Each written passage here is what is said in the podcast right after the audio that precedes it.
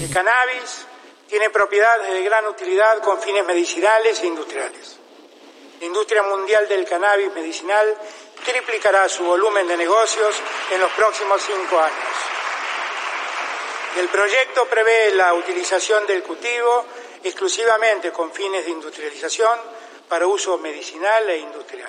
Recién empezaba el ciclo legislativo 2021 cuando el presidente Alberto Fernández habló sobre el impulso a la industria del cannabis medicinal.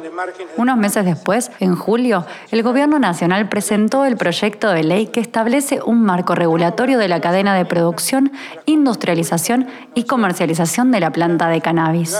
Mientras a nivel nacional avanza la ley de cannabis reproductivo, en Entre Ríos, a comienzos de agosto, se registraron las primeras cooperativas canábicas de la provincia y del país. Una de ellas es la Entrerriana, que tiene sede en Concordia. Piero Levman es parte de la cooperativa La Entrerriana. Si lo buscan, van a ver que en sus redes postea muchos videos explicativos sobre el tema, casi un Instagramer. Piero fue uno de los impulsores de la ley provincial de Entre Ríos que se sancionó este año y que autoriza a sembrar, cultivar, transportar, almacenar y producir cannabis a personas que cultiven para sí o para una tercera persona con recomendación médica.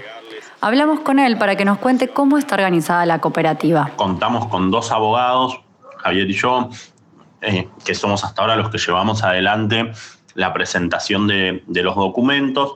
Después contamos con personal de salud, técnicos en extracción, especialistas en cultivo y especialistas en marketing. Eh, lo que buscamos es poder abarcar todas las áreas que, va a afrontar la cooperativa, cuyo objetivo principal es generar derivados para la salud.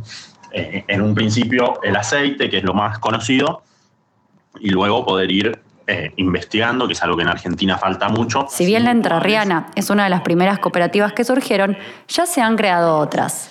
Desde el Gobierno Nacional proyectan que el mercado del cannabis medicinal genere 10.000 puestos de trabajo en los próximos años en el país. Le preguntamos a Piero cuál es la importancia de desarrollar estas cooperativas. Entendemos que el mercado de cannabis es enorme y nuestro primer objetivo al ser la primera es generar que muchas otras puedan regularizarse. ¿Por qué?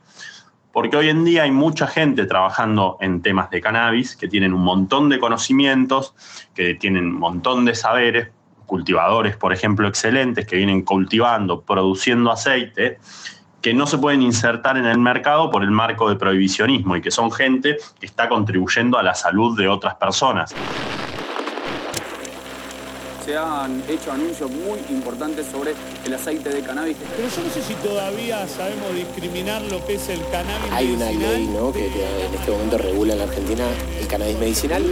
El tema del aceite de cannabis es una demanda social de, mucho tiempo, este, hay muchas organizaciones.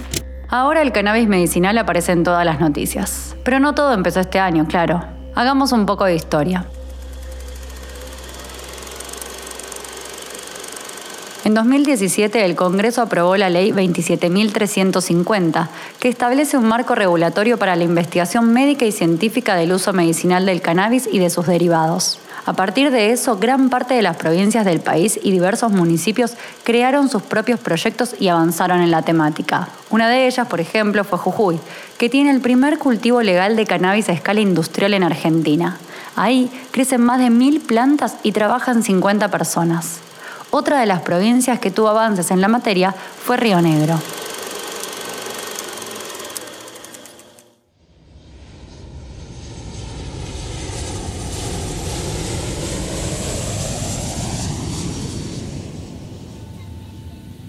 Viajemos al sur del país, más específicamente a Guerrico, una localidad ubicada en el departamento de Fisque Menuco, a 50 kilómetros de Neuquén capital. En Guerrico hay un predio del Instituto Nacional de Tecnología Agropecuaria, el INTA, que tiene dos hectáreas y donde se va a cultivar cannabis medicinal. Una de las ideólogas de este proyecto es Mariana Morosi, trabajadora del INTA. Yo llego al cannabis porque tenía una amiga que siempre me hablaba de esto, ¿no? Del tema de cannabis que viene sobre todo a los niños y empecé a investigar sobre este tema y bueno, me pareció que era totalmente eh, importante dar esa respuesta a la sociedad. Y bueno, me siempre me, me interesó y impusimos, eh, siempre le decía a mi jefe que, cultivemos para, para investigar, para generar otros, otros conocimientos. En 2019, dos años después de que se aprobara la ley nacional, el INTA junto a Ciencias Ativa presentaron este proyecto que hoy ya está en marcha. Esta primera etapa es una prueba piloto que consiste en un módulo a campo, un módulo con un sombráculo y un módulo un invernadero. Cuando digo módulo, digo módulos productivos. Una sala de secado, una sala de acopio, em, una y un, pequeño laboratorio de extracción con un sistema de trazabilidad funcionando. Eh, nosotros eh, ahí em, vamos a hacer las primeras pruebas agronómicas y todo lo que conlleva la, etapa piloto para el año que viene estar cosechando y haciendo las primeras pruebas de fitopreparado y bueno, cuánto porcentaje nos, qué tipo de, calidad de resina nos otorga los diferentes módulos productivos. Eh, así que eso va a pasar en esas dos hectáreas. A diferencia de la entrerriana que tiene permiso y habilitación para cultivar en el interior, el INTA y Ciencias Ativa van a trabajar en el exterior. Eh, nosotros una vez que cultivamos tenemos que cosechar, tenemos que secar. Eh, obviamente todo esto viendo que no, digamos que no, no, tenga ninguna enfermedad, curarlas, eh, hay que dejar el proceso de secado, hacer la extracción de la resina y ahí recién para los fitos preparados, ¿no? Mientras tanto, el equipo que integra Mariana ya está trabajando en el sistema de trazabilidad canábico que les permite seguir todo el recorrido, desde la semilla hasta el fito preparado, que es la medicina a partir de la planta. Así dicho parece fácil, ¿no? Pero Mariana no opina lo mismo, porque hay mucho tramiterío, aprobaciones y burocracia en el medio. Además, dice, hay bastante prejuicio todavía. Es un tema que está tan metido o mal metido en la sociedad que cuesta ir rompiendo. Por supuesto, dentro del INTA también fue ir eh, rompiendo un camino porque hay mucho prejuicio, mucho desconocimiento y entonces es muy complicado. Me, me, costó mucho llegar a la aprobación final de todo. Bueno, bueno, Rami, a lo que vinimos. El viernes de la semana pasada, mediante la resolución 800-2021, se activó en Argentina el registro del ReproCan. El que habla es Ramitagram un youtuber que tiene un montón de videos llamados Camino a la Legalización, donde habla de la cultura canábica y va siguiendo de cerca las modificaciones legales para el autocultivo. Ramitagram tiene más de 190.000 seguidores y es uno de los tantos Instagramers que militan la legalización. Acá lo tenemos celebrando que se registró en el Reprocan. A partir de este capítulo van a notar mi cara un poco más relajada y no es porque haya fumado recién, aunque sí, sino porque desde este lunes que pasó al mediodía estoy oficialmente registrado en el Reprocan y me llegó mi credencial. El Reprocan es el registro que surge de la nueva reglamentación de cannabis y que se abrió en marzo de este año. Allí se pueden anotar pacientes que cultiven para sí mismos, cultivadores solidarios que cultiven para otras personas, o profesionales de la salud. Hablamos con Damián Cook, youtuber amigo de la familia Anfibia, que es una de las 17.000 personas que se inscribieron en el Reprocan y nos cuenta por qué. Mi nombre es Damián Cook, youtuber y de ahora en adelante podcastero también. Eh, yo estoy inscrito en el Reprocan hace ya casi mes y medio.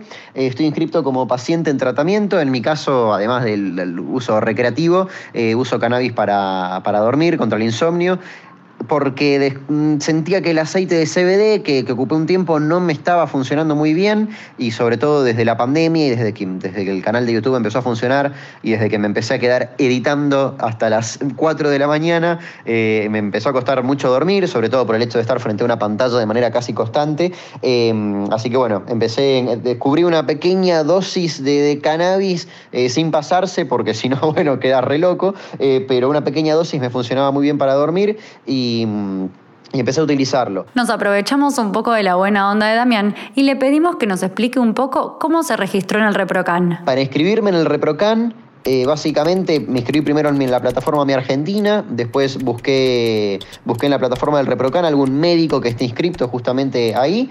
Encontré, te cobran por supuesto una, consulta que se hace por videollamada, incluso yo desde Chaco lo hice con un médico de, Buenos Aires, que te solicita exactamente eso, lo que acabo de explicar, desde mi razón por la cual consumo además de, recreativo, te consultan eso y una vez que se lo explicas, te, te hace la receta médica, esa receta médica luego es subida a la plataforma del ReproCan y quedas unido a ese médico que te da la receta por un código de vinculación. Eh, una vez que ese código de vinculación es eh, colocado tanto por el usuario como por el médico, quedan vinculados y, listo. Oficialmente sos un cultivador legal. En mi caso, como paciente en tratamiento, estoy habilitado a tener en mi casa hasta nueve plantas en floración y portar hasta 40 gramos de flores secas.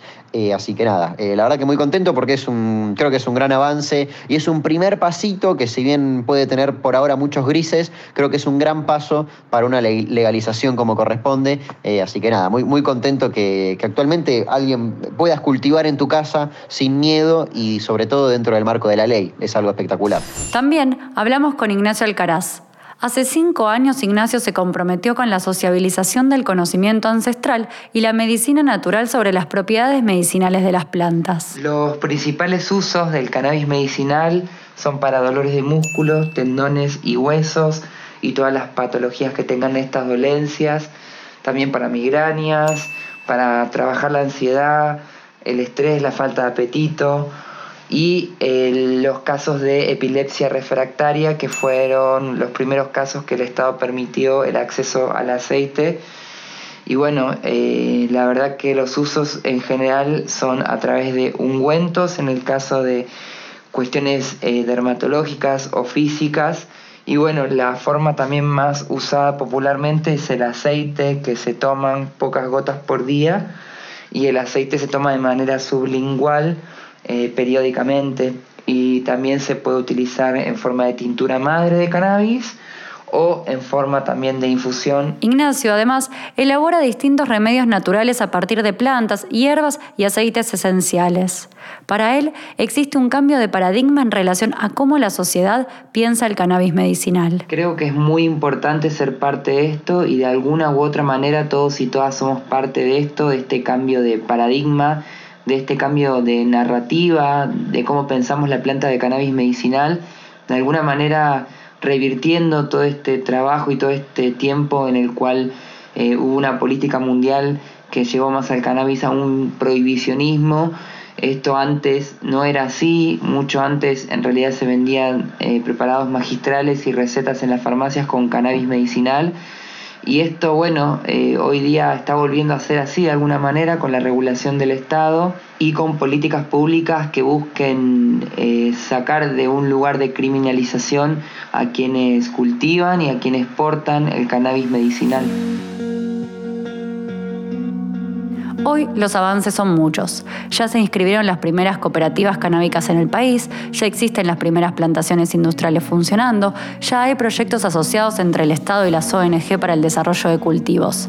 Pero para Mariana, esto recién empieza. Lo que veo de acá un tiempo es, que es lo único que a mí me, me enorgullece con esto, es la unión de trabajo entre una institución pública, una ONG, primera en el país porque no hay otro, en, un trabajo mancomunado, compartiendo saberes, eh, llegar a que la persona que hoy se desespera, que no puede conseguir un fito preparado, lo consiga. Para mí eso no tiene precio, digamos. Ese es el desafío más grande, lograr ese objetivo.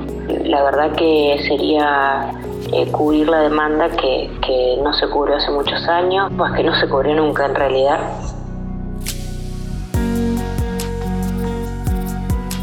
Muy en una es una producción original de Amphibia Podcast. Este episodio fue narrado por Anuka Fuchs. El guion y la producción estuvieron a cargo de Camilo Genú y Anuka Fuchs. La producción general estuvo a cargo de Tomás Pérez Bisón. Mateo Corrá hizo el diseño de sonido. Y la ilustración de la portada la hizo Sebastián Angresano.